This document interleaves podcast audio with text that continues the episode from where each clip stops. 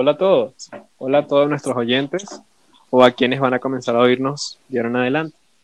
Bienvenidos al primer podcast de Escrita. Somos Escrita, un grupo de cuatro escritores que está conformado por Jonathan Schul, Eduardo Rodríguez, mi compañera de emisión el día de hoy, Liana Orozco, y su servidor al micrófono, Alexander Álvarez. Hola a todos, gracias por escucharnos. Aquí Liana. Me gustaría explicarles un poquito sobre Scripta. Nuestro objetivo principal es eh, incentivar la cultura poética. Un impacto positivo a través de la poesía, que es un arte muy hermoso y por el cual eh, podemos dejar salir muchos sentimientos, no solo de amor, también de ira, de tristeza, de depresión.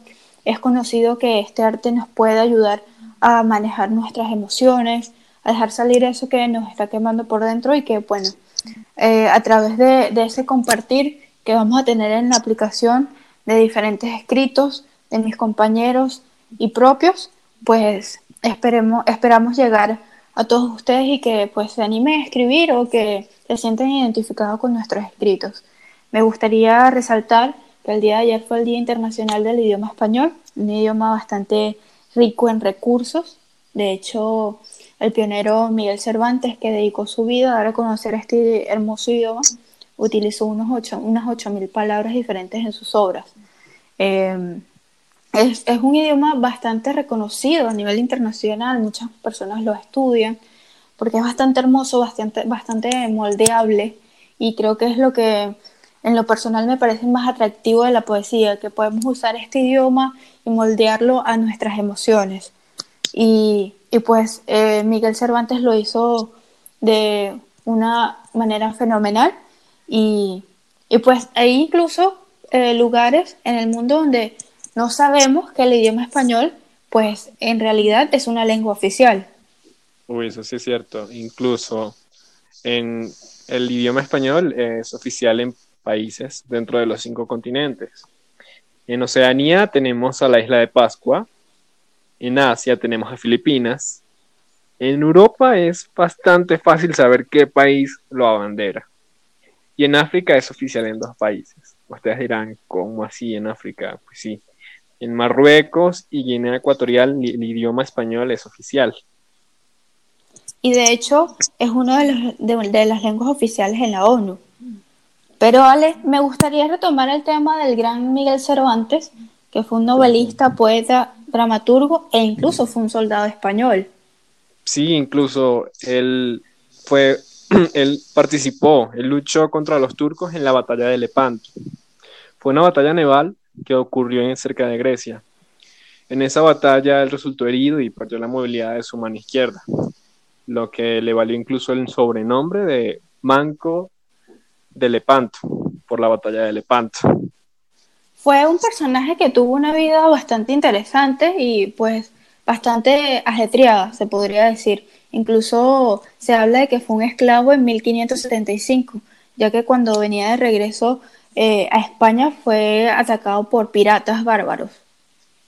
Sí, incluso estuvo cautivo por cinco años.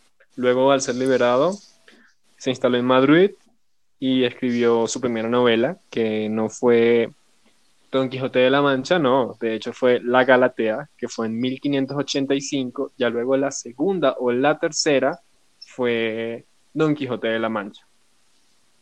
Y de hecho, me gustaría también resaltar que fue excomulgado tres veces de la Iglesia Católica.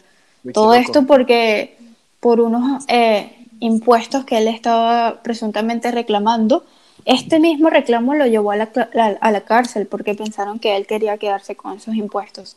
Entonces, em, ahí se ve reflejado que la vida de un poeta o la vida en general de, cualquier persona, pues es muy acontecida y lo podemos sacar a través de, de obras artísticas. Una de ellas es la poesía y pues Cervantes es un claro ejemplo que nos nos dejó como legado muchas obras que son muy interesantes, no solo poesía, sino también novelas y pues es de, es de resaltar que, que dio a conocer nuestro idioma, que repito, es un idioma hermoso y que muchas veces lo dejamos de lado por, por, em, por otras lenguas, por anglicanismos, por, porque queremos estar a la moda y simplemente adaptamos una palabra a nuestro idioma que pues ya se ha demostrado que es riquísimo. Claro, y es que por ejemplo yo digo, aquí siempre estamos que si el inglés es esto, que si el francés es aquello, ahora que si un poco de italiano y alemán, pero siento que también tenemos a nuestro idioma un poco olvidado y pues eso no puede ser, la verdad. Y bueno, uno de nuestros, de nuestros objetivos en el grupo Scripta, que nos pueden seguir a través de Instagram como Scripta Group y Durigi eh, como Scripta. Urigi es una aplicación de la que le hablaremos en futuras emisiones, que es bastante recomendable para, para escritores y emprendedores. Y pues sí, nuestro objetivo es ese, dar a conocer eh, muchas cosas que no se saben, dar a conocer una, una una cara de la poesía que no es como la vemos muchas veces, como aburrida o monótona.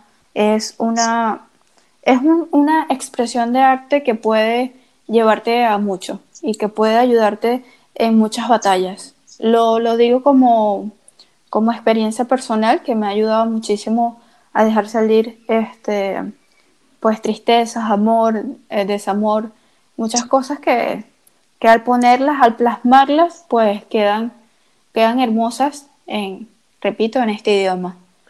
Chicos, no olviden seguirnos en nuestras redes sociales como arroba group en Instagram y arroba escrita en Urigi, una plataforma de la cual vamos a hablarles más adelante y no se olviden tampoco seguirnos en nuestras redes personales.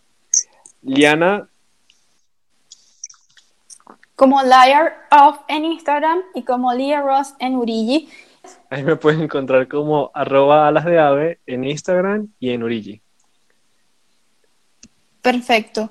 Eh, muchas gracias por, pues, por escucharnos. Que les haya gustado nuestro podcast de presentación y pues pueden, pueden escribirnos y pedirnos algún tema que quieran escuchar en el próximo episodio. ¿No es así, Alexander? Sí, cualquier comentario, cualquier cosa, díganos porque pues es el primer podcast y entonces queremos seguir haciéndolo y con cada vez temas diferentes. Queremos mejorar y queremos buscar temas interesantes y pues pues gracias por todo y hasta una próxima oportunidad.